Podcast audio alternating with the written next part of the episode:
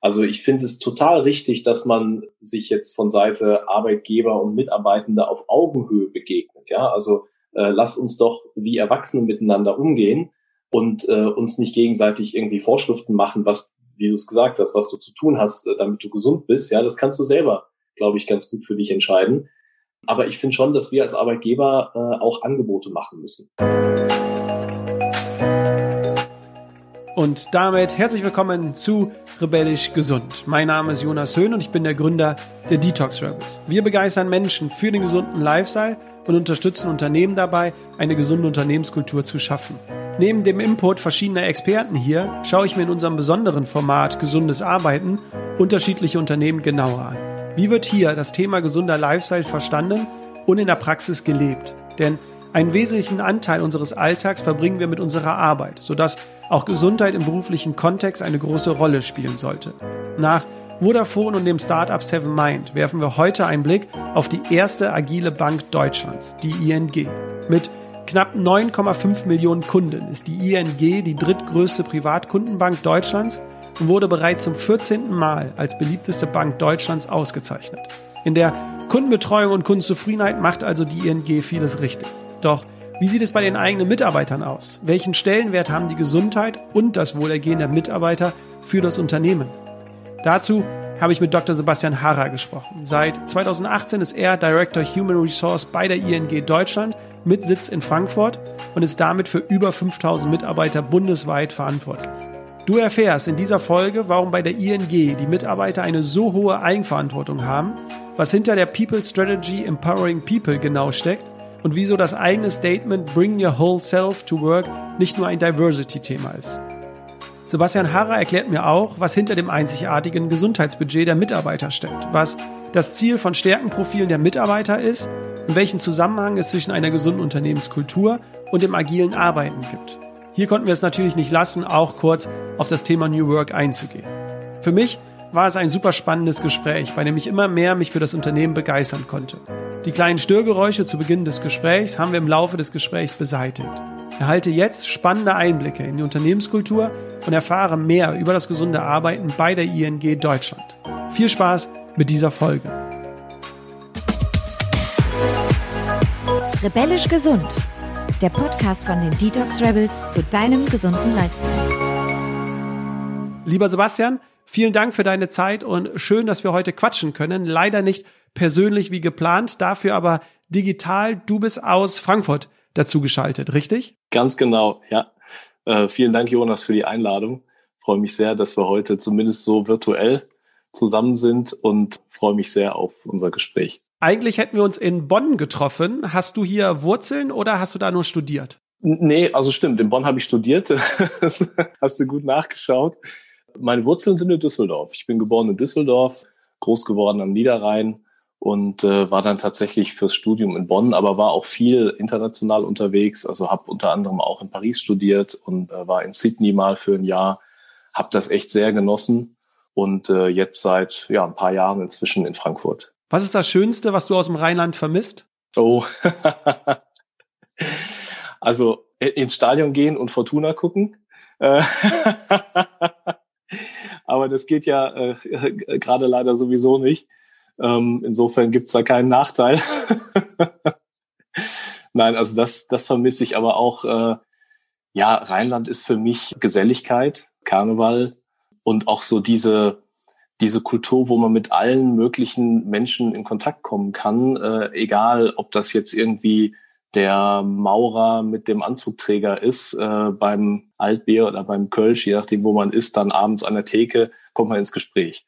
Ja, und das, äh, das, das finde ich, also es ist ein Klischee, aber wenn man mal weg war aus dem Rheinland, dann hat man das Gefühl, da ist was dran. Ja. Das stimmt, leider nicht aktuell, aber ich hoffe ja, dass wir es bald mal wieder äh, dürfen. Vor Weihnachten waren wir kurz in Kontakt und da hat eine deiner Mitarbeiterinnen mir gesagt, dass sie und du über Weihnachten und Silvester und auch noch letzte Woche eine Art Business Detox einlegt. Ähm, hat es geklappt, Sebastian? Also nicht so 100 Prozent, gebe ich, äh, gebe ich ehrlich zu. Aber ich hatte wirklich eine längere Auszeit. Also ich hatte drei Wochen Urlaub tatsächlich. Und äh, in der jetzigen Zeit, äh, Jonas, du hast es ja selber erwähnt, gibt es nicht so viele Alternativen, was man machen kann. Da kann man sich dann eher auf Familie besinnen und auch mal auf die eigenen Interessen und zur Ruhe kommen und ein bisschen reflektieren. Ich habe viel gelesen, viel Zeit mit den Kindern verbracht äh, und es hat mir wirklich gut getan. Sehr schön. Ja, dann lass uns doch direkt mal äh, loslegen. Ich könnte mit dir über so viele Themen sprechen, Sebastian. Du bist umtriebig, was das Thema New Work angeht. Du bist aktiv im Hinblick auf den demografischen Wandel in Unternehmen und, und, und. Heute soll es aber ja um das Thema Gesundheit und das Wohlergehen der Mitarbeiter gehen. Ihr seid mit neun Millionen Kunden die größte Direktbank Deutschlands und äh, der Kunde steht dabei stets im Mittelpunkt. Und das klappt auch ganz hervorragend bei euch, denn ihr wurdet jetzt zum 14. Mal als beliebteste Bank Deutschlands ausgezeichnet. Wie sieht es aber mit den Mitarbeitern aus? Also welchen Einfluss nimmt die Gesundheit, das Wohlergehen der Mitarbeiter für euch als Unternehmen? Also beliebteste Bank, darüber freuen wir uns natürlich sehr. Das ist ein gutes Stichwort. Und vielleicht in dem Zusammenhang, wir haben ja ein, ein Motto oder eine, ein Prinzip, wenn man so will, was uns anleitet, wie wir mit Kunden arbeiten. Ja, und das äh, ist im ganzen Konzern eigentlich so verankert und nennt sich Empowering People. Empowering People to stay a step ahead in life and in business.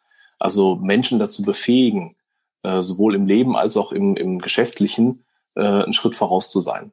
Und das finde ich ein super cooles Prinzip, weil es eben auf die Selbstverantwortung äh, äh, eingeht ne? und auf darauf, dass wir Kunden Angebote machen und Kunden nicht irgendwie dazu überreden oder oder zu irgendwas bewegen, was was die uns nicht abnehmen, sondern äh, wir vertrauen darauf, dass Kunden eben, wenn wir Angebote machen, für sich selber den richtigen Weg finden und durch unsere Angebote dann eben immer einen Schritt äh, einen Schritt vorne sind. Und wir haben eine neue äh, People-Strategie äh, intern auch verabschiedet, die daran anknüpft. Also wir haben gesagt, das Gleiche, was doch für die Kunden gilt, das muss doch auch im Umgang mit unseren Mitarbeitenden gelten. Also Mitarbeitende letztlich zu behandeln wie Kunden. Und zwar nicht in dem Sinne äh, nach dem Motto, wir, wir lesen denen jeden Wunsch ab und äh, machen alles möglich. Also da gibt es natürlich Grenzen, das ist ja klar. Ja. Aber ähm, darauf äh, vertrauen, dass äh, auch die Mitarbeitenden ihren Weg finden, wenn man Menschen befähigt ne, und wenn man Menschen äh, in die Selbstverantwortung bringt. Das heißt, es ist auch in der Strategie verankert und ein konkretes Ziel für das Top-Management, wenn du sagst, dass die Mitarbeiter genauso behandelt werden sollen wie die Kunden? Ja, also als äh, Ziel würde ich nicht sagen, eher ein Prinzip. Ne? Das ist ein Prinzip, wie wir agieren, wie wir uns intern auch aufstellen. Aber äh, ja, du hast recht, also es, der People-Aspekt ist Teil unserer Geschäftsstrategie und äh, bei dem People-Aspekt fallen halt ganz viele Themen, äh, die von diesem Prinzip abgeleitet sind, darunter. Ähm, da gehört dann natürlich dazu, äh, wie wir arbeiten, also überall digital einfach, wie wir äh, miteinander umgehen. Zum Beispiel dieses Thema Bring your whole self to work. Also komm so äh, zu uns auf die Arbeit, wie du bist. Ja, du musst dich nicht verstellen oder verändern oder verstecken. Das ist natürlich ein ganz, finde ich, ein ganz starkes äh, Diversity-Motto, auch was dahinter steckt. Oder eben auch das Thema Gesundheit. Ne? Also was wir, was wir tun, um äh, Mitarbeitern zu ermöglichen, äh, gesund zu bleiben.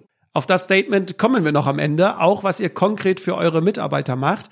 Kurze Frage vorher noch. Seit 2019 arbeiten alle Organisationseinheiten bei euch agil. Damit seid ihr auch die erste agile Bank Deutschlands und auch Pionier in eurer Branche.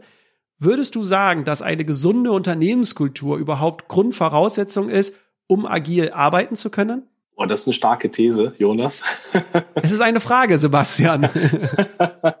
ja, es ist eine Frage, klar. Ich glaube, es gibt echt starke Querbezüge. Voraussetzung würde ich vielleicht nicht sagen, aber du findest, glaube ich, viele Elemente wieder, die bei beiden eine Rolle spielen. Ne? Also was ist Agilität, wenn du die Frage mal stellst? Ne? Agilität äh, letztlich die, ähm, die Fähigkeit von einer Organisation, sich einzustellen auf Veränderungen und schnell zu reagieren und äh, worauf, worauf fußt das denn eigentlich? Ja, dass wir halt äh, Entscheidungen im Kontext treffen, dass wir Menschen und Teams äh, dazu befähigen und dazu autorisieren, dass sie eben selber ihre Arbeit gestalten, ihre Arbeit planen und Entscheidungen treffen. Das, das ist vielleicht der Kern der Agilität. Und da kann man schon sagen, also da würde ich dir recht geben, da kann man schon sagen, dass das einhergeht mit einer gesunden Unternehmenskultur. Also gesund in dem Sinne, dass wir ähm, Menschen in die Verantwortung bringen und äh, Menschen ermöglichen, sich zu entfalten und äh, miteinander ja was Gutes zu tun. Ne? Also ich, ich finde das immer einen starken Querbezug auch zu einem Wort, äh, was äh, Gerald Hüther geprägt hat. Und den hast du ja auch mal interviewt. Also ich äh, habe wirklich äh, ganz, ganz großen Respekt vor ihm und vor seinen, äh, ja, vor seinen Statements. Und äh, Hüter benutzt dieses Wort Anliegen. Und äh, das nehme ich immer gerne, um dieses englische Wort Purpose zu übersetzen. Also viele Unternehmen haben das hier für sich entdeckt und ist auch ein ganz zentrales Element für die Agilität, dass äh, Menschen oder Teams einen Purpose haben. Und Purpose ist für mich das Anliegen von, von, von den Teams. Ja, also das, was man gemeinsam miteinander äh, schaffen will. Und das setzt Energien frei. Ja, und darum geht's ja auch beim Thema Gesundheit, ja, dass ich mich selber in der Energie erlebe und in der Wirksamkeit erlebe. Also insofern, äh, jetzt habe ich viel geredet, ne? aber eigentlich gebe ich dir recht, ja. Ich glaube, die, die These kann man machen. Agilität und äh, gesunde Unternehmenskultur, das, das geht irgendwie zusammen. Ja, weil es geht ja viel um das Thema Veränderungen. Und ich würde jetzt sagen, wenn ein Mensch voller Energie ist, also gesund ist, zufrieden ist, dann ist er auch bereit, diese Veränderungen mitzugehen. Ähm, denn das Gegenteil ist ja, dass viele Menschen sehr bequem sind und aus ihrer Komfortzone nicht mehr rauskommen wollen und dann lieber sagen, halt, stopp, äh, ich möchte das nicht, das ist mir viel zu viel Neues und ich gehe diese Veränderung nicht mit und wieso kann ich alles beim Alten bleiben? Genau, finde ich auch. Und es ist äh, interessant, dass du es erwähnst, Veränderung. Veränderung kann ja auch so weit gehen, dass Menschen dann in die Panikzone kommen. Ne? Und äh, da wiederum wird es ungesund. Ja, da hast du völlig recht, Sebastian. Ähm, kurz noch zum agilen Arbeiten. Du hast es ja eben erwähnt, ihr habt in dem Sinne keine klassischen Abteilungen, sondern eher Teams oder Experten, die zusammenkommen, wenn es um bestimmte Themen geht. Das heißt, ihr seid da sehr kundenorientiert. Wie sieht das aber beim Thema Gesundheit aus, beziehungsweise gesunde Unternehmenskultur? Habt ihr da auch ein heterogenes Team oder ist es eine Einzelperson? Wie kann ich mir das organisatorisch bei euch vorstellen? Das ist schon äh, ganz klar bei HR aufgehängt. Und da gibt's auch äh, klare Zuständigkeiten. Also wir haben all die typischen Rollen, die äh, teilweise auch äh, gesetzlich verankert sind. Ne? Also wie zum Beispiel eine Inklusionsbeauftragte. Wir haben aber eben auch betriebliches Gesundheitsmanagement bei HR verankert, äh, auch mit äh, einer Kollegin, die das treibt, mit vielen, die da mitwirken und mithelfen natürlich. Da gehören dann zum Beispiel die Betriebsärzte dazu. Wir haben eine ähm, EAP-Helpline, also so eine äh, Employee Assistance-Programm, äh, wo du eben auch anonym letztlich anrufen kannst, wenn du Probleme hast, gesundheitliche Probleme oder psychische Probleme. Natürlich arbeiten wir eng mit den Gremien auch zusammen, also Betriebsräte, ähm, Schwerbehindertenvertretung äh, etc. Ja, also insofern gibt's da schon, schon klare Rollen wenn du wenn du das Thema noch ein bisschen weiterziehen willst, also nicht nur Gesundheit, sondern auch, ich sag mal, Mitarbeiterzufriedenheit, dann äh, kannst du da einen größeren Kreis nochmal drum machen. Und das nennen wir dann das Employee Engagement Team. Also wir haben ein Team, was auch äh, crossfunktional aufgestellt ist, ähm, das am Thema Employee Engagement arbeitet und äh, dann immer verfolgt, wie, wie sehen die Befragungen aus, die wir machen. Wir machen zwei bis dreimal im Jahr äh, eine Befragung bei uns in der Organisation und wie verfolgt man dann die Ergebnisse und die Maßnahmen nach und was gibt's auch für aktuelle ja, Angebote, die wir machen müssen. Jetzt nochmal ergänzt natürlich durch das Krisenmanagement in der Pandemie logischerweise. Ne? Das hört sich ja schon mal alles spannend an, Sebastian. Dann lass uns doch jetzt mal richtig konkret werden. Was macht ihr als ING oder als Arbeitgeber für die Gesundheit, für das Wohlergehen eurer Mitarbeiter? Was bietet ihr euren Mitarbeitern Besonderes an? Ja, ich bin ja seit Anfang 2018 dabei und habe vielleicht auch den einen oder anderen Vergleich auch durchaus mit Unternehmen, die das richtig gut machen. Aber ich finde jetzt äh, die, die drei Jahre, die ich bei der ING verbringen dürfte, habe ich schon den Eindruck gewonnen, dass wir es wirklich, wirklich gut machen, weil wir es auch wirklich, wirklich ernst nehmen. Ne? Und ein Beispiel, was finde ich echt einzigartig ist, wir haben ein äh, Gesundheitsbudget, auch verankert in unserem Zukunftstarifvertrag mit den beiden Gewerkschaften, die bei uns aktiv sind. Und das ist letztlich ein, ein persönliches Budget, was du hast als äh, Mitarbeitender, als Mitarbeitende, was du managen und worüber du verfügen kannst über eine digitale Plattform, wo verschiedene Angebote dahinter stehen, die du direkt buchen kannst. Ja. Ist das eine externe oder eine interne Plattform? Wie kann ich mir das vorstellen? Das ist eine externe, arbeiten wir mit einem Partner zusammen, ist aber komplett integriert bei uns, also immer alles, alles live vorhanden, was Stammdaten angeht oder was Budgetverbrauch angeht. Und äh, du kannst die Kurse eben abrufen, äh, Kurse oder Angebote auf dieser Plattform. Du kannst aber auch sagen, äh, ich habe, also jetzt mal ganz banal, äh, ich äh, habe eine äh, Mitgliedschaft im Fitnessstudio und äh, die Rechnung reiche ich ein und dann wird eben bis zu, das Budget sind 300 Euro, wird eben bis zu 300 Euro im Jahr äh, davon erstattet. Oder aber auch, ich habe äh, medizinische äh, Vorsorgeangebote in Anspruch genommen und habe Zahnreinigung gemacht oder sowas und kann dann da auch äh, Rechnungen äh, einreichen. Also sehr, sehr komfortabel, finde ich, passt auch gut zu dieser, dieser Idee, äh, dass wir nach außen mit unseren Kunden genauso arbeiten, wie wir es innen mit unseren Mitarbeitenden machen, ja, weil wir sind ja eben auch Direktbank, Digitalbank und wir leben dann nach innen im Grunde auch die Idee, dass es einfach zugänglich ist, niedrigschwellig und dass es, äh, dass du es überall von, je, von, von überall äh, aus äh, nutzen kannst. Ne? Du hast das jetzt völlig beiläufig erzählt, dass ihr 300 Euro pro Mitarbeiter ausgibt. Wenn man das aber jetzt mal hochrechnet, ja, also bei 5000 Mitarbeiter, das sind ja über eine Million Euro, die ihr ausgibt für eure Mitarbeiter. Das ist ja Wahnsinn, also positiv gemeint, was ihr da für eure Mitarbeiter ausgibt bzw. investiert. Ja, klar. Also ich muss ein bisschen äh, korrigieren, sind auf der äh, ING Deutschland Seite sind wir so viereinhalbtausend Mitarbeiter, dann kommt da eben noch, kommen noch andere Konzerngesellschaften dazu, dass wir dann in Summe in der Region 6000 sind, aber das ändert jetzt an den Zahlen nicht groß was. Da hast du schon recht, ja.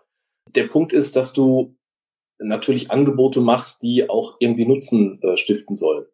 Und äh, was haben wir davon? Also wir haben äh, Mitarbeiter, Mitarbeiterinnen, die eben das Thema Gesundheit selber in die Hand nehmen, die was für sich tun und die sich idealerweise eben äh, fit halten, gesund halten, die auch, äh, wie du es eben so schön formuliert hast, die halt in ihrer persönlichen Energie bleiben. Und ich glaube, dass das eben auch einen ganz großen unternehmerischen Nutzen hat. Ja, es kostet nicht nur was, es hat auch einen riesigen Nutzen. Ja, total. Also ich meinte das auch positiv, dass ein Unternehmen überhaupt bereit ist, eine siebenstellige Summe für die Gesundheit der Mitarbeiter auszugeben. Du hattest gerade gesagt, dass die Verantwortung ja beim Mitarbeiter liegt und er selbst aussuchen kann, was ihn weiterbringt oder was er gerne da machen möchte.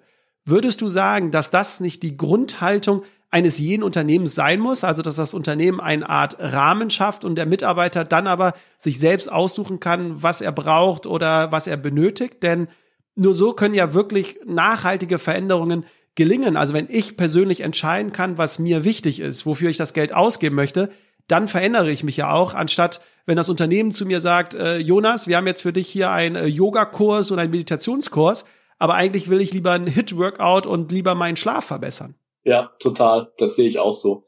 Das muss aber natürlich eingebettet sein. Also zum einen in so einem Kontext, wo irgendwie äh, Werte und Prinzipien und eine Kultur auch dazu passt. Und zum anderen, finde ich, muss es eingebettet sein in äh, bestimmte Angebote, die man macht. Also ich finde es total richtig, dass man sich jetzt von Seite Arbeitgeber und Mitarbeitende auf Augenhöhe begegnet. Ja, also äh, lass uns doch wie Erwachsene miteinander umgehen und äh, uns nicht gegenseitig irgendwie Vorschriften machen, was, wie du es gesagt hast, was du zu tun hast, äh, damit du gesund bist. Ja, das kannst du selber, glaube ich, ganz gut für dich entscheiden. Aber ich finde schon, dass wir als Arbeitgeber äh, auch Angebote machen müssen. Und das wiederum muss dann eben passen zu unserer Kultur und zu unseren Werten. Da findest du dann sowas wie Resilienz-Coachings oder so auch drin. Ne? Also all das, was wir eben für sinnvoll und relevant halten, aber du entscheidest dich dann. Ne? Nee, total. Finde ich also echt super. Und in einem Beitrag habe ich noch von dir gelesen, dass ihr eure Kantine als das beste Mitarbeiterrestaurant der Stadt bezeichnet. Wie kommt es dazu? Also gibt es dort auch ein gesundes oder ein besonderes Angebot? Gibt's auch, ja. Aber es gibt natürlich also für alle, die Liebhaber sind von Schnitzel mit Pommes, das findest du dort auch, sage ich ganz ehrlich. Du findest aber auch jeden Tag äh, ein, ein, ein Fitnessmenü. Äh, du findest jeden Tag auch äh, vegane oder vegetarische Alternativen. Also du siehst auch da, ne, es, es kommt darauf an, dass du viele Angebote machst und äh, die Leute dann in der Lage sind, eben sich selber zu entscheiden. Okay, ja, vielleicht muss ich ja auch mal da vorbeikommen. Kurz zurück zum Gesundheitsbudget. Du hattest ja gesagt, dass es eine Art Plattform ist, auf der der Mitarbeiter sich die Angebote raussuchen kann. Glaubst du, dass eure Mitarbeiter da noch einen externen Impuls brauchen? Also einer, der sagt, hier, es gibt noch die Themen und das könnte für dich richtig äh, gut sein? Oder meinst du, dass eure Mitarbeiter schon so strukturiert sind, dass sie sich gegenseitig inspirieren? Ich habe das letzte Woche gemacht, ich habe das mal ausprobiert, das könnte dir auch gut tun. Wie kann ich mir das bei euch vorstellen? Ich glaube, du hast recht, dass das schon wichtig ist, dass man auch immer mal wieder Impulse kriegt. Ne? Wir haben vielleicht zwei Sachen, die da helfen. Die eine Sache ist, es gibt schon lange, wir haben im Intranet äh, sogenannte Communities. Das heißt, du kannst in Communities drin sein zu bestimmten Interessengruppen und äh, da berichten dann eben Kollegen und Kolleginnen von Dingen, die sie machen oder die sie gut finden und äh, natürlich auch zum Thema Gesundheit. Ne? Und das andere ist, das haben wir jetzt auch gemerkt, gerade in der Pandemiesituation, wo der größte Teil der äh, Belegschaft ist äh, in, in der mobilen Arbeit von zu Hause aus, ja, dass du die Leute eben auch erreichen musst. Und äh, wir haben einen sogenannten Wellbeing Newsletter aufgelegt. Finde ich ein ganz witziges Wort. Also kein Newsletter, sondern ein Newsletter. Das heißt, du kriegst jede Woche, wenn du es abonnierst, kriegst du jede Woche eine E-Mail mit fünf Impulsen äh, zum Thema Bewegung oder Mikropause oder Achtsamkeit.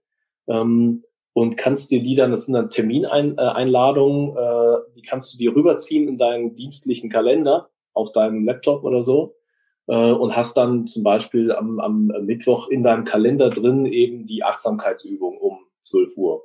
Oder du hast äh, freitags in deinem Kalender drin um 15 Uhr dann den Impuls für ein gesundes Wochenende.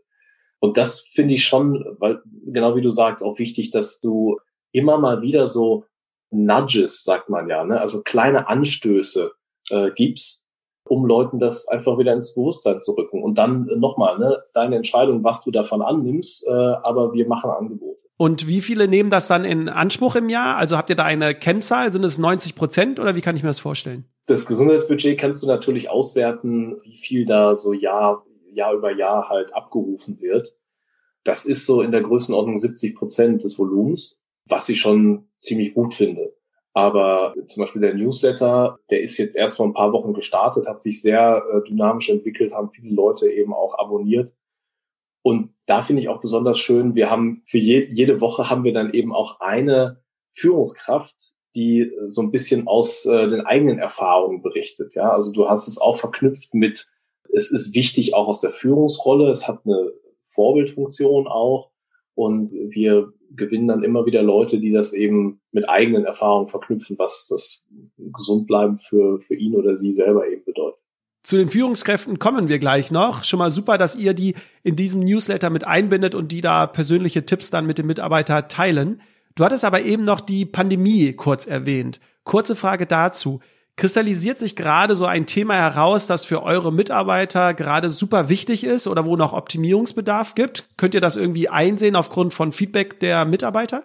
Ja, da gibt's einige. Und äh, also ganz klar, Gesundheit ist immer ganzheitlich, das wissen wir beide. Ja, ja. Aber es gibt ja immer so Teilbereiche, die vielleicht herausstechen. Ja, nee, total. Und äh, wenn man Gesundheit jetzt wirklich auch in einem weiteren Sinne fasst, und ich glaube, das tun wir beide ja, dann gibt's da echt ganz, ganz viele Themen. Und ich glaube auch, ähm, all diejenigen, die zuhören und die jetzt im weitesten Sinne mit äh, HR oder mit äh, den, ja, wie, wie Unternehmen so durch die Krise kommen, äh, befasst sind, die werden das wiedererkennen, ja. Also was beschäftigt uns gerade? Wir, wir sehen ja, dass äh, das private Leben äh, der Leute gerade stark eingeschränkt ist. Ne? Und dass wir äh, eigentlich Leute bitten, soweit es geht, eben mobil zu arbeiten, von zu Hause aus zu arbeiten und damit einhergehen natürlich die ganzen vielen Probleme, die jeder individuell eben hat. Ne? Also so toll das ist, weil es halt immense Flexibilität bietet, hat es auch Herausforderungen, weil du ja deinen persönlichen Ort, wo du arbeitest, die irgendwie einrichten musst. Du äh, musst das äh, jonglieren mit ähm, äh, zu Hause sind noch andere Personen, die vielleicht auch entweder lernen für die Schule, für die Uni oder vielleicht auch arbeiten.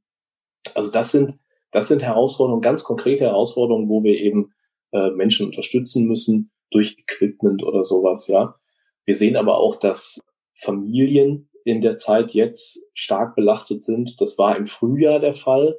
Das ist jetzt teilweise wieder, ja, in, in, in dem Umfang, wie eben auch äh, Betreuungseinrichtungen geschlossen sind, äh, müssen dann Eltern im Grunde eine, eine Zwei- oder Dreifachrolle wahrnehmen. Ne? Also äh, Homeschooling für die Kinder, dann das Familienleben mit dem Partner, mit der Partnerin noch gestalten und eben auch noch äh, das Arbeiten von zu Hause irgendwie integrieren.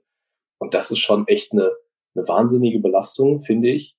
Und da müssen wir, glaube ich, sehr achtsam mit umgehen erstmal. Ja, uns einfach bewusst sein, dass jeder, und das trifft nicht nur für ING zu, das ist, für, für alle Unternehmen letztlich deutschlandweit zu, ja. Jeder hat eine ganz persönliche Herausforderung aktuellen Zeit zu bewältigen. Und äh, da muss ich erstmal achtsam und respektvoll mit umgehen und auch mit mir selbst natürlich umgehen, was ich so für Erwartungen habe, was geht und was nicht geht und äh, auch in der Lage sein, mich vielleicht mal abzugrenzen Und weil ich ja gesagt habe, das private Leben ist doch deutlich eingeschränkt. Menschen können ja jetzt aktuell auch keinen Sport mehr machen in Vereinen oder im, im Fitnessstudio. Ja.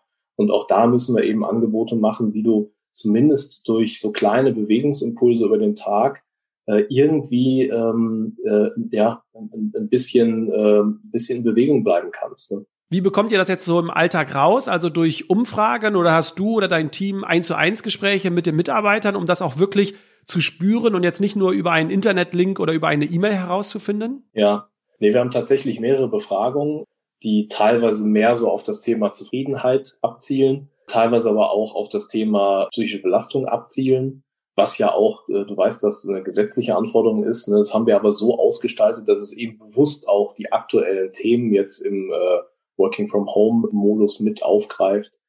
Wir haben aber auch teilweise Befragungen, wo äh, Mitbestimmungsgremien, also äh, örtliche Betriebsräte nochmal befragen, äh, die wir auch nutzen, ja, wo wir natürlich dann eben auch Einblick haben und auch unsere Schlüsse daraus ziehen können. Also wir haben da, glaube ich, ein sehr, sehr rundes Bild aus verschiedenen Quellen. Persönlich merke ich immer mehr, dass ein Thema besonders bedeutsamer wird. Und da bin ich jetzt echt auf dein Feedback gespannt, was du dazu sagst. Und zwar nutzen wir ja im Alltag immer mehr digitale Geräte und in Medien. Auf der Arbeit sind es die Videocalls, aber auch im Privaten machen wir jetzt immer mehr Sport ähm, digital. Wir FaceTime mit unseren Freunden, mit unseren Großeltern und und und.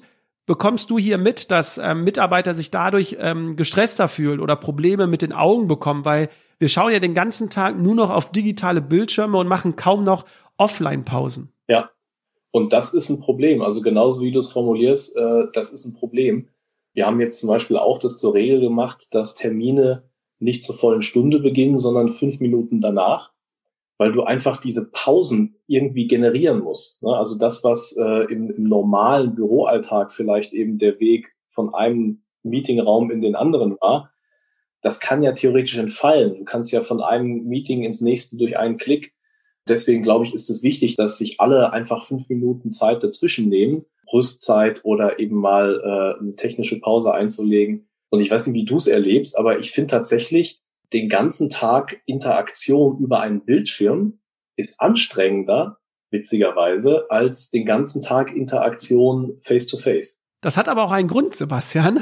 Dazu können wir gerne im Anschluss einmal kurz äh, drüber sprechen. Für dich als äh, Zuhörer und liebe Zuhörerin kannst du gerne hier in die Folge mit Lars Lienert einmal reinhören, denn da wird es ausführlich ähm, beschrieben und auch erklärt. Äh, die Folge wird natürlich in den Show Notes verlinkt.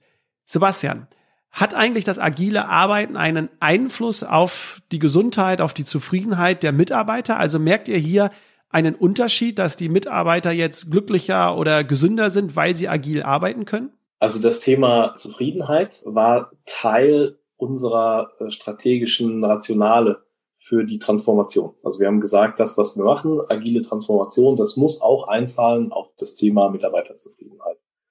Und äh, das ist ganz spannend, weil ja 2018, 2019 unsere Reise war eben, wie du es formuliert hast, zur ersten vollständig agilen Bank in Deutschland. Und dann kam Anfang 2020 ja gleich diese ja noch nie dagewesene Pandemiesituation auf uns zu. Ne? Und wir haben mehrere Sachen daraus gelernt eigentlich. Das erste ist, wir haben gelernt, dass uns die Krise mit Corona interessanterweise nicht in einem Moment der Schwäche getroffen hat, sondern dass wir eigentlich ideal darauf vorbereitet waren. Weil mit dem Abschluss der agilen Transformation war es so, dass die Teams im Grunde aufgestellt waren, hatten ihre Routinen, hatten Agile Coaches als Begleitung, die Führungskräfte waren, naja, zumindest mal angekommen in der neuen äh, Rolle als Tribe Lead, als Chapter Lead. Und als dann im März 2020 so viele Kolleginnen und Kollegen dann eben in den Working from Home äh, Modus gewechselt sind, da hat sich ja bei vielen Unternehmen die Frage gestellt, äh, oh, äh, wie machen wir das jetzt? Wir wissen ja gar nicht mehr, wie wir mit den Leuten in Kontakt bleiben und äh, arbeiten die denn auch wirklich und wie kontrollieren wir das denn eigentlich? Und äh, wenn ich dazu in Austauschrunden äh, war, habe ich immer gesagt, die Frage hat sich uns gar nicht gestellt. Denn die Teams steuern sich ja selber. Die Teams organisieren ihre Arbeit und äh, planen und koordinieren und ja, kontrollieren letztlich auch, wenn es Abweichungen gibt und finden sich dann zusammen und überlegen, was tun wir jetzt. Ne? Und dadurch, dass es diese Routinen schon gab, also Sprint-Plannings, äh, Dailies, äh, Retros etc., gab es auch einen festen Rahmen, wo sich Menschen dann eben nach wie vor treffen konnten. Also es war auch sichergestellt, dass ja, mal, mal salopp gesagt, dass niemand abgehängt wird, ja, der sagt, ja, ich bin jetzt hier zu Hause, ich weiß gar nicht, was ich jetzt machen soll, ja.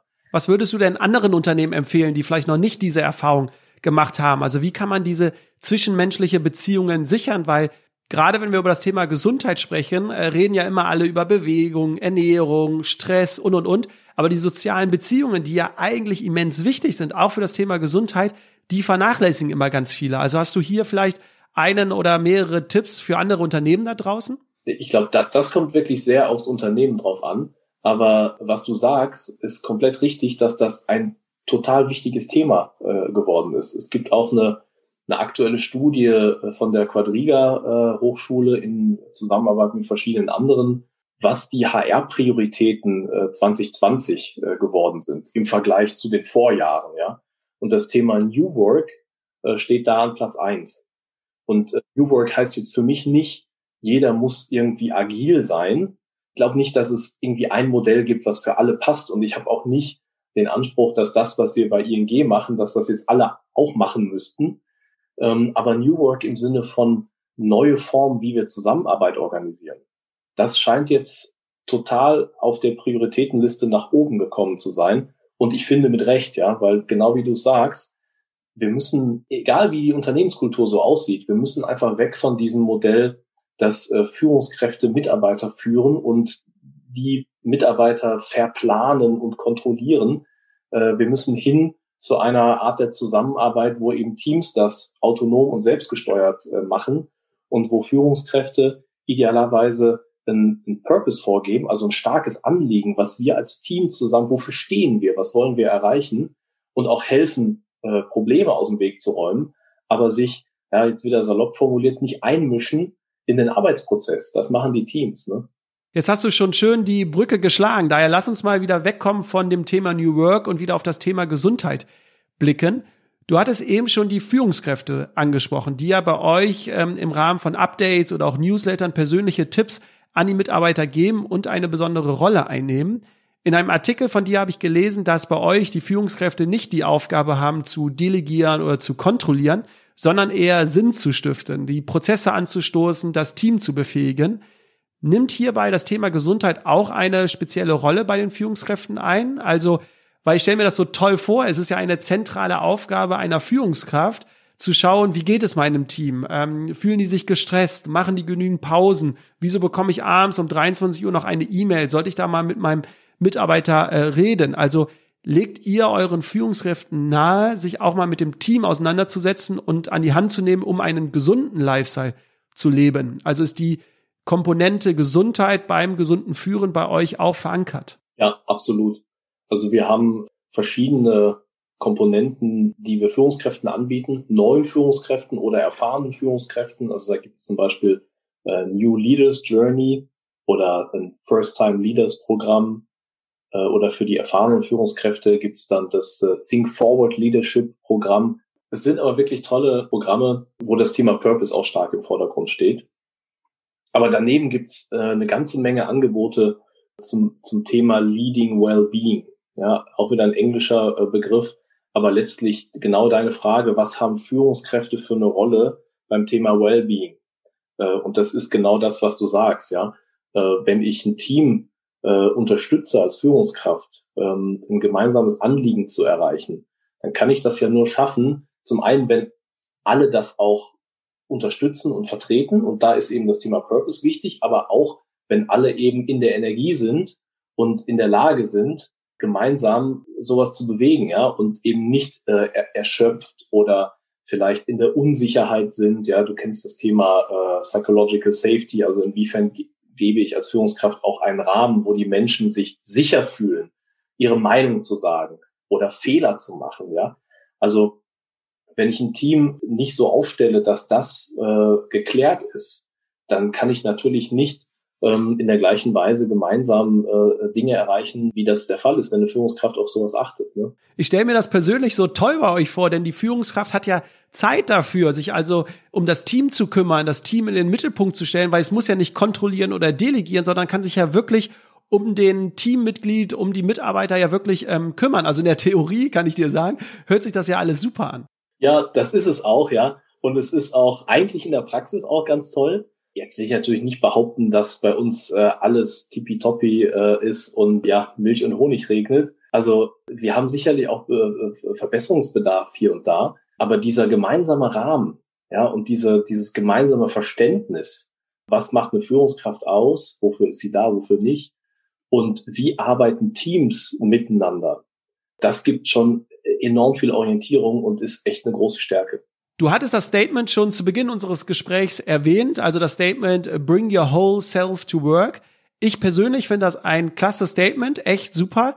Wie ist es eigentlich zu diesem Statement oder zu dieser Vision gekommen? Das ist, ähm, das haben wir nicht erfunden, sage ich ganz ehrlich. Das ist ein Ansatz, der im ganzen Konzern gilt und von letztlich von der Gruppe aus Amsterdam äh, entwickelt worden ist und ähm, natürlich dann in so einem Prozess mit allen Ländern und mit verschiedenen Stakeholdern abgestimmt wurde.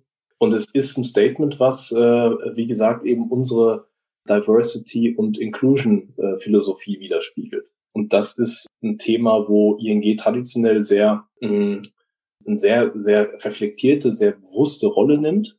Wir haben in der Kultur verankert viele Mitarbeiternetzwerke, die da sowieso schon aktiv waren. Ja, also wir haben ein Diversity Council, wir haben die Rainbow Lions, nicht nur in Deutschland, auch international. Und das ist ein Statement, was im Grunde daran angelehnt entwickelt wurde und auch wieder, glaube ich, zu unserem, ja, zu unserer Marke, zu unseren Prinzipien passt, ja, Menschen empowern, Menschen befähigen und was auch eben für äh, Mitarbeitende im Unternehmen gilt. Und wann bist du am stärksten? Dann, wenn du so sein kannst, wie du bist, ja, und wenn du keine Rolle spielen musst. Genau darauf wollte ich eigentlich hinaus, weil ich finde, das Thema oder das Statement ist ja viel mehr als nur ein Diversity-Thema, ja, weil wenn ich ja erst so bin, wie ich sein möchte, dann kann ich, dann kann ich auch volle Energie geben, also dann bin ich ja gesund und muss mich nicht stressen, weil ich irgendeine Rolle spiele oder ich muss Angst haben, weil ich irgendwie was Falsches sagen kann oder mich falsch verhalte. Also das hat ja einen super großen Einfluss auf das Thema Gesundheit und das Wohlergehen der Mitarbeiter. Also ich finde, das ist äh, so immens groß als nur irgendwie ein Diversity-Thema. Stimmt. Hast du recht. Ja, weil wenn man das jetzt mal ein bisschen größer betrachtet, ähm, stelle ich mir das jetzt auch so, so vor, dass die Beziehungen zwischen euren Mitarbeitern viel offener und auch viel transparenter gestaltet sind, weil man Schwächen zulässt, weil man Ängste und Sorgen auch kommunizieren kann, äußern kann, ohne diese Angst zu haben, sein Standing im Unternehmen zu verlieren, weil das ist ja bei ganz vielen Unternehmen noch der Fall, dass nicht über Ängste und Sorgen gesprochen wird, weil man gerade als Führungskraft Angst hat, dann irgendwie schwach zu wirken, wenn man ähm, irgendwelche Schwächen zugibt, was ja völliger Blödsinn ist. Ja, nee, total richtig. Und finde ich schön, dass das so eine Resonanz hat bei dir, weil ich, ich finde es auch echt einen starken Claim. Also ich, ich finde das toll, ich stehe da voll dahinter.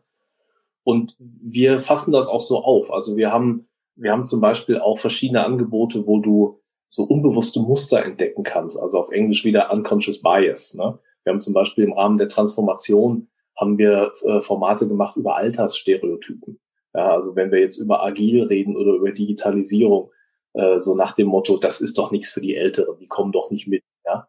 Und dann haben wir eben Workshops und Formate gemacht, wo du solche Stereotypen aufdecken kannst und die besprechbar machen kannst und dann so ein bisschen auch ins Nachdenken über dich selber kommst, ja, und äh, dich dann fragst, habe ich denn solche Vorstellungen und sind die denn eigentlich begründet oder ja, und dann kommst du eben, wie du es auch formuliert hast, miteinander in Austausch kannst darüber offen reden, kannst natürlich diese, diese Vorstellung dann oftmals eben widerlegen, ja, weil die ja typischerweise nicht stimmen. Das sind ja meistens Dinge, die in unseren Köpfen einfach nur leben. Ne?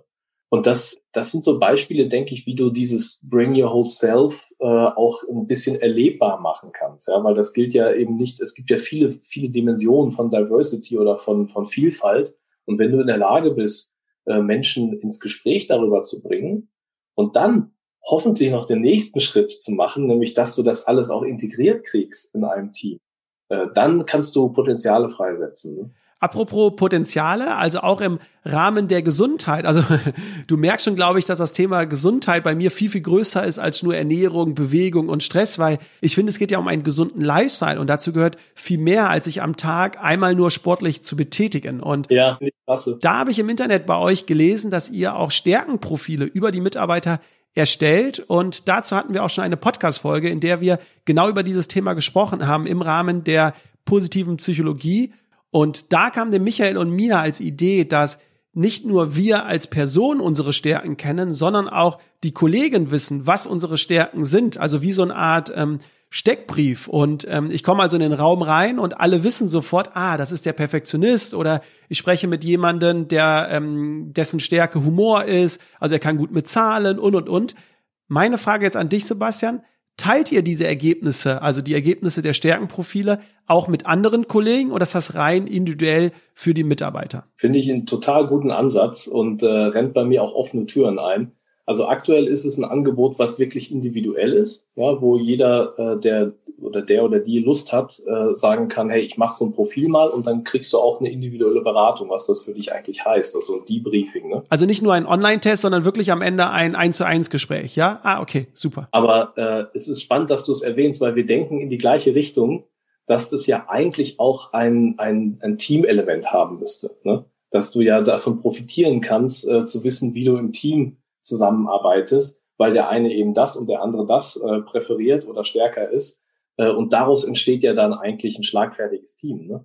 Ja, auch zu wissen, mit welchen Problemen kann ich zu welchen Kollegen genau. gehen. Und wenn ich in ein Meeting gehe oder in einen Raum und ich den Kollegen noch nicht kenne, dann ist ja super, wenn ich weiß, wie ich am besten mit ihm umgehen kann, weil ich ja seine Stärken kenne. Und in der Podcast-Folge mit Michael hat man noch die Idee gehabt, dass über den Mitarbeitern, also im Raum, so eine Art Steckbrief dann, dann hängt. Und wenn man dann reinkommt, sieht man sofort diesen Steckbrief. Aber das klappt ja bei euch nicht so ganz, weil ihr ja agil arbeitet und viele auch von zu Hause remote arbeitet. Aber ja, vielleicht ist das ja eine Idee für euch.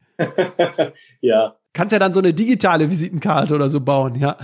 kannst dir so ein, kannst du so ein Avatar oder sowas äh, bauen, ne? Wir hatten mal, ähm, ist jetzt auch nicht mehr so aktuell, aber wir haben ja ein offenes Konzept, äh, was die Büroflächen angeht, also keine festen Tische oder geschweige denn Einzelbüros.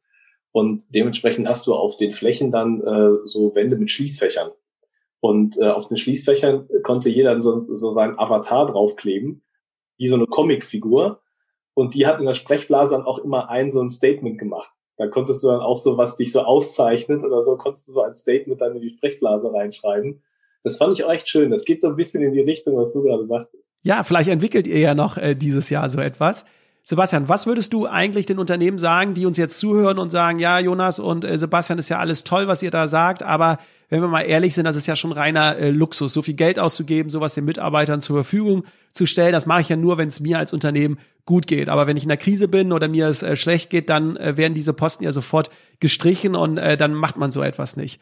Würdest du sagen, dass dieses Gesundheitsbudget oder generell solche Aktionen wirklich nur Luxus für positive Zeiten sind oder hat das nicht immer Relevanz?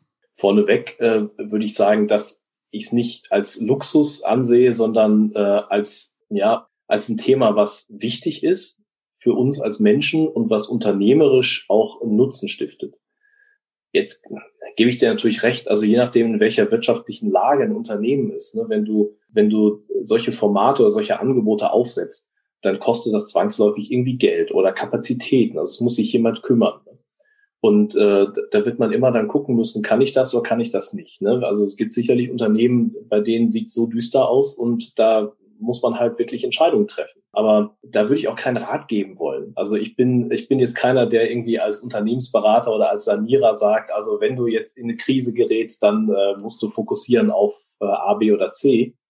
Ich würde einfach nur sagen, wir haben ja eigentlich im Jahr 2020 erlebt, wie in so einer Situation das Thema Gesundheit auf einmal von unfassbarer Wichtigkeit äh, wird.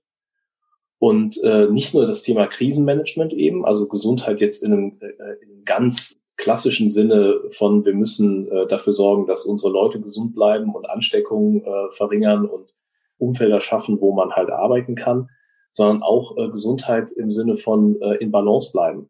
Ja, weil gerade in so einer Krise, wo sich auf einmal disruptiv das gesellschaftliche Umfeld verändert und damit einhergehend auch die ganze Arbeitsumgebung äh, so disruptiv verändert, da merkst du ja erstmal, wie wichtig das ist, dass du selber in Balance bleiben kannst. Ja, dass, wir haben es mehrfach jetzt schon gesagt, dass du selber eben in der Energie bleiben kannst und dass ein Unternehmen auch Angebote hat, äh, um dir dabei zu helfen, ja, um selber zu erkennen, also wie, wo sind denn meine Energiequellen, ja, äh, um Anstöße zu geben, nachzudenken über Resilienz und wie bleibe ich resilient, wie kann ich mich abgrenzen, wie kann ich mit Stressoren in der Arbeit äh, besser umgehen. Und dann merkt man ganz schnell, dass es eben kein Luxus ist, ne, sondern dass es letztlich auch ein Wettbewerbsvorteil ist, ne, ob ich ein, äh, als Unternehmen in der Lage bin, wie du es selber gesagt hast, solche Potenziale auch zu heben, äh, oder ob ich meine äh, Mitarbeiterinnen und Mitarbeiter damit allein lasse. Aber meinst du nicht, dass es auch an der Interpretation liegt, also ob es Kosten oder Investitionen sind? Weil ich habe oft das Gefühl, dass Marketing und Vertrieb sind so die Stars des Unternehmens, weil da wird ja auch Umsatz generiert, ja, und da kann man ruhig investieren, weil da kommt ja auch Geld wieder zurück. Bei HR habe ich nur so das Gefühl, ähm, das sind ja reine Kosten, weil HR gibt ja kein Geld zurück, also da verdient man ja nichts. Aber viele Unternehmen denken ja gar nicht daran, was die Mitarbeiter wirklich alles schaffen könnten, wenn sie gesund oder voller Energie wären, oder? Das ist sicher richtig, das glaube ich auch. Und das geht natürlich zurück auf die Problematik, dass du äh, bei HR tatsächlich nur wenige Dinge direkt messbar oder quantifizierbar machen kannst. Ne? Du kannst es über Umwege natürlich. Ja, du kannst, wie gesagt, wir haben mehrere Befragungsformate, ob das jetzt äh, Balance am Arbeitsplatz ist oder Organizational Health. Da hast du dann Indikatoren natürlich drin und du kannst Werte verfolgen. Aber das ist äh, nicht, nicht so direkt messbar, wie du es selber sagst, wie zum Beispiel der Umsatz. Ja, weil äh, mehr Umsatz sieht man sofort, was das macht mit äh, der, der P&L eines Unternehmens, ja, aber eine gesteigerte äh, Mitarbeiterzufriedenheit oder ein gesteigerter Organizational Health, den kannst du nicht direkt irgendwo in einer G&V-Rechnung nachlesen, äh, sondern der hat eben eine indirekte Auswirkung. Aber da finde ich, braucht man auch eine Kultur, dass äh, eine Unternehmensführung sowas auch für wichtig hält und auch wertschätzt und sagt, äh, hey, äh, es gibt eben Dinge, die existieren, die haben auch einen realen Effekt, ja. Also wenn meine Belegschaft sich gesund und energetisch fühlt, hat das einen realen Effekt, auch wenn ich keinen Indikator habe, der das direkt mit einer äh, finanziellen Kennzahl verlinkt. Ne? Deswegen fand ich es auch so gut, dass du am Anfang des Gesprächs gesagt hast, dass sowohl der Kunde wichtig ist, aber auch der Mitarbeiter. Also dass der Mitarbeiter die gleiche Rolle einnimmt bei euch, wie der Kunde und ihr alles tut, damit er ähm, zufrieden ist und dass das auch in der Strategie beim Top-Management verankert ist, also dass es dort erwähnt wird, auch wenn es jetzt vielleicht nicht die konkreten ja. Zielen gibt, aber dass es ja. dort immerhin erwähnt ist. Ja. Sebastian, wir sind so langsam am Ende des Gesprächs angekommen und du hattest es ja am Anfang erwähnt und man kann es auch im Internet nachlesen. Du bist verheiratet, äh, du hast jetzt auch mittlerweile vier Kinder, richtig? Also das vierte ist gekommen, oder? Ja, ja. Wie schaffst du das denn, alles unter einen Hut zu bekommen? Also ich meine, du bist HR-Director, du hast relativ viel Stress auf der Arbeit, Verantwortung, viele Meetings, eine Frau, Kinder, Freizeit, Freunde. Wie schaffst du das alles unter einen Hut zu bekommen? Also was die äh, Familiensituation angeht, äh, hast du recht, vier Kinder. Ich bin in zweiter Ehe verheiratet, also ich habe zwei Kids aus meiner ersten Ehe. Also ich habe tatsächlich auch so ein bisschen neben den vier Kindern bisschen Logistik natürlich, weil es Patchwork ist. Also du musst dann dich eben abstimmen, wann sind die Kinder wo und wie gestaltet man das. Ich habe aber gelernt, damit ganz gut umzugehen und habe auch gelernt, dass äh, ja das, was man sonst vielleicht als ein Defizit wahrnimmt, so nach dem Motto, ach, jetzt habe ich irgendwie die größeren Kinder ja nur gelegentlich bei mir und nicht die ganze Zeit, dass man da auch so ein bisschen drüber hinwegkommen kann und die Chancen zu sehen, die daran stecken, ne? dass du auch mit den äh, Jungs, die eben nicht die ganze Zeit bei mir sind, eine gute, äh, liebevolle Bindung behalten, aufbauen und behalten kannst und auch wirklich Teil von, von deren Alltag sein und bleiben kannst, auch über eine gewisse Distanz. Und das ist also für mich, glaube ich, einer der größten, äh, eine der größten Energiequellen. Ja, obwohl man irgendwie denkt, äh, ach Mensch, irgendwie in zweiter Ehe verheiratet und äh, ja, aber trotzdem ist Familie wichtig. Ja, äh, gerade deswegen. Ja, gerade deswegen ist mir Familie wichtig, weil ich eben gelernt habe, dass das viele Gesichter haben kann und dass man aber mit jeder Situation so umgehen kann, dass hoffentlich alle Beteiligten in ihren Bedürfnissen gesehen werden und, und irgendwie auch zu ihrem Recht kommen. Und das, das hat mir auch irgendwie Mut und Zuversicht und, und Stärke gegeben, auch aus der, aus der äh, Situation. Und ja, was, was die Arbeit äh, angeht, ich glaube, dass man, man kann das immer so oder so sehen. Ne? Also wenn man jetzt sagen würde, ich wäre irgendwie CEO von, von äh, einer, einem großen Multinational, dann hätte ich noch viel mehr zu tun. Und was würde das dann bedeuten? Also ich glaube, man muss einfach immer auf sich selber gucken und äh, schauen, äh, was, was kann ich und wo sind meine Grenzen und eben auch gut drüber nachdenken, wo sind meine Energiequellen, wo sind meine Stressoren, wie kann ich das gut miteinander irgendwie in Balance bringen. Und äh, was ich gemerkt habe, und wir haben ja eingangs auch gesprochen über das Thema Business Detox über Weihnachten. Also ich habe jetzt auch tatsächlich wieder viel gelesen. Es hat mir Freude gemacht. Ich lese auch äh, immer noch viel zum, zum Bereichen Philosophie und äh, positive Psychologie auch, weil du es auch erwähnt hast, Jonas. Und nehme da immer ganz viel Inspirationen mit. Ähm, und da habe ich gemerkt, das brauche ich. Das ist eine Energiequelle für mich. Da muss ich mir auch irgendwie Zeit für reservieren.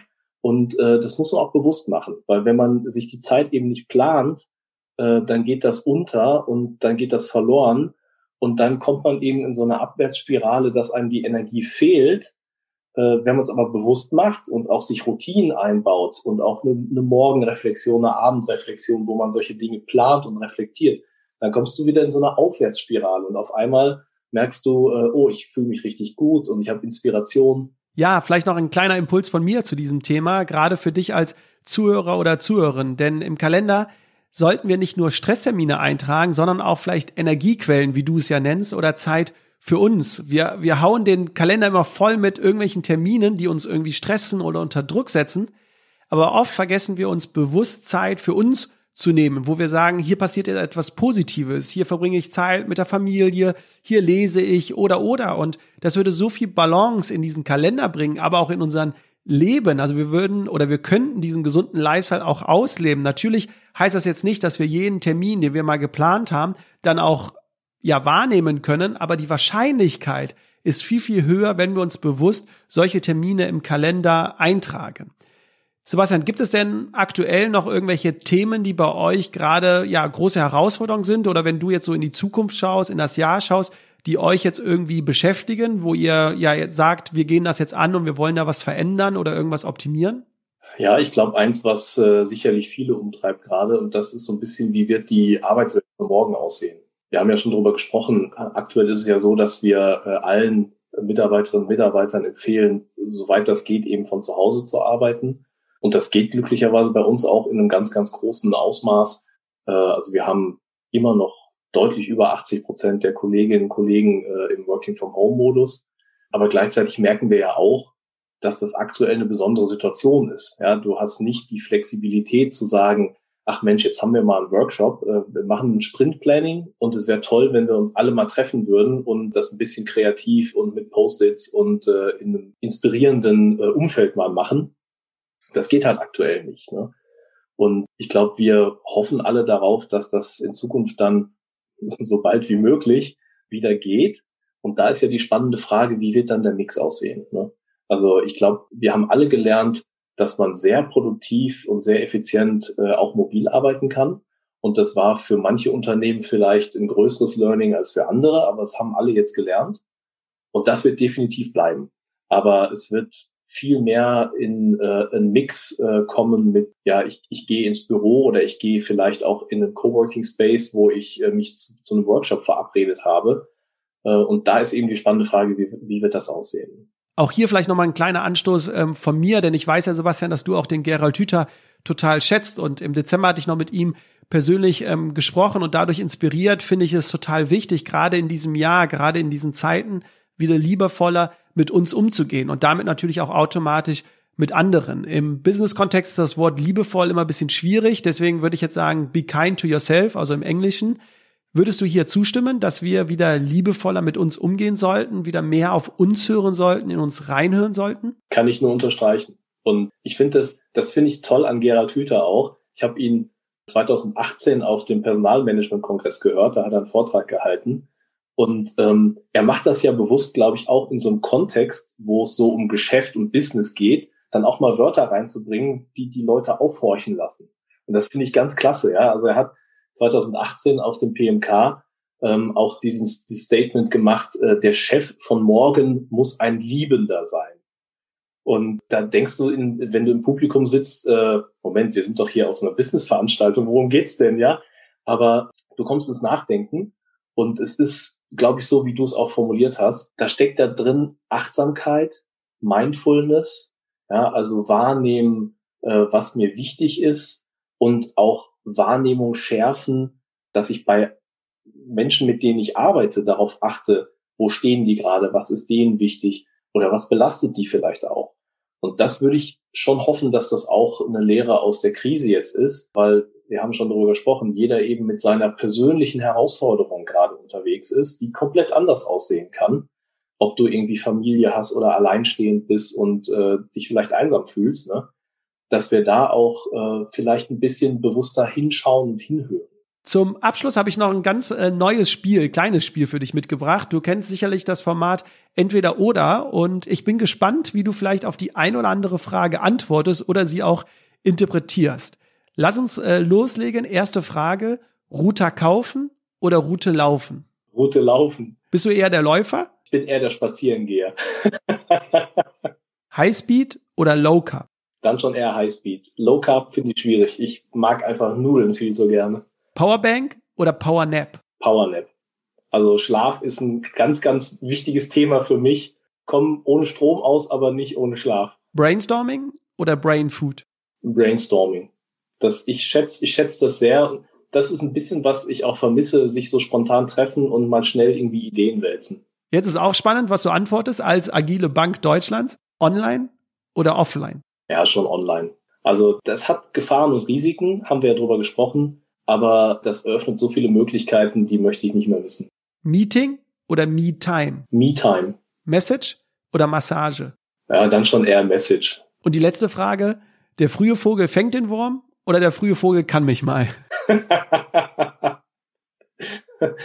also äh, bisschen länger schlafen äh, tue ich schon gerne. Wir hatten es ja gerade.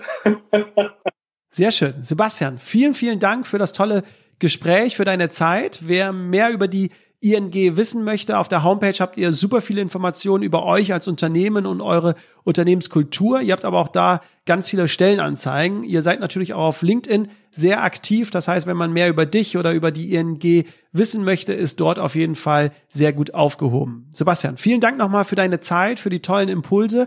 Alles Gute für die Zukunft. Ja, da nicht für, äh, lieber Jonas. Äh, ich danke dir für die herzliche Einladung und äh, für das tolle und spannende Gespräch und äh, finde es ganz klasse, dass ich Teil davon sein durfte, äh, was ihr mit äh, Detox Rebels äh, bewegt. Und ja, Support finde ich wirklich toll. Ja, vielen Dank und äh, vielen Dank auch an dich, lieber Zuhörer, liebe Zuhörerin, egal wo du bist. Noch einen schönen Tag, mach's gut, pass auf dich auf und bis ganz bald. Tschüss.